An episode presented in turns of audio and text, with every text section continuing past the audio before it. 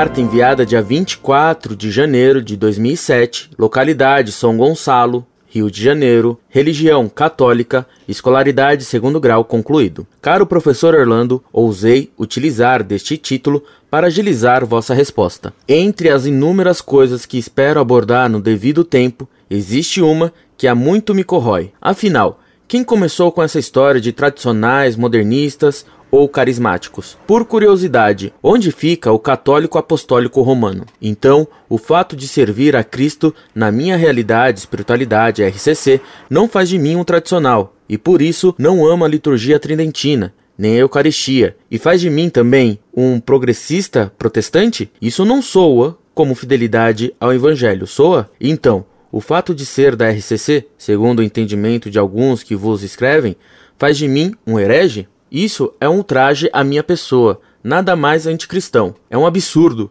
e quem não ajunta, espalha. Tenho uma dúvida. Lendo o material que se referia à apologética, principalmente em relação às seitas pentecostais, havia a seguinte observação: católicos tradicionalistas, seguidor do arcebispo francês Marcel Lefebvre, quem em 1975 rebelou-se contra o Papa Paulo VI, não reconhecendo as conclusões do Concílio Vaticano II. Assim pergunto: não seria isso um rompimento, ou melhor, uma rebeldia quanto à decisão da Igreja? Isso não fere gravemente a obediência? Poderia explicar melhor esta questão? Pois me interesso pela posição da Igreja, não de inconformados. Obrigado.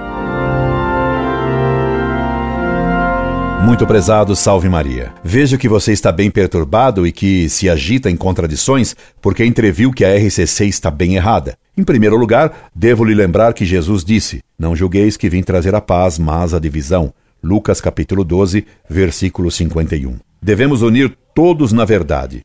União na heresia e no erro não é união, é juntamento. Jesus também disse que não adianta fazer louvores a Deus tendo falsa doutrina. É vão o culto que me prestam, ensinando doutrinas que são preceitos humanos.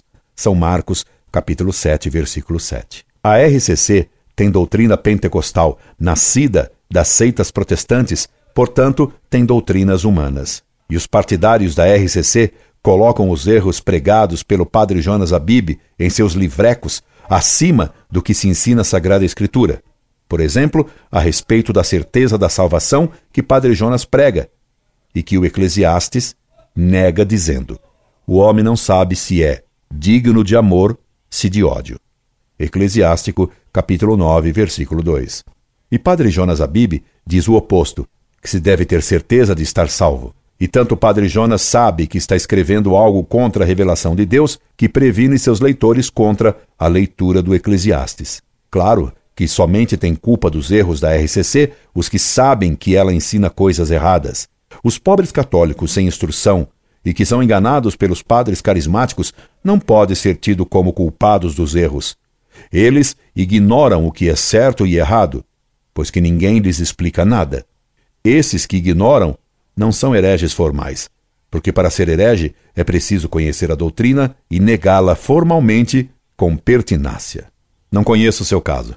Conforme o grau de conhecimento que você tenha, essa será a sua medida de culpa nos erros da RCC. Tomara então que você ignore essas questões.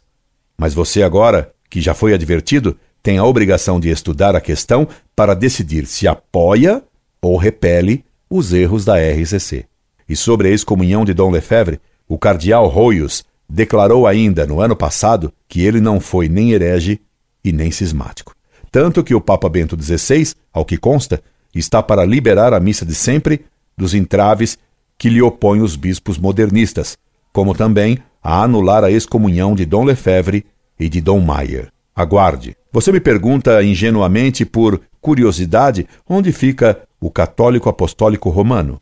Pela pergunta que você faz, deduzo que ele não mora em sua casa e que você mesmo não o reconhece quando se olha no espelho. Isso foi sem querer uma confissão sua. Por fim, Lembra-se de que a obediência é uma virtude subordinada à fé.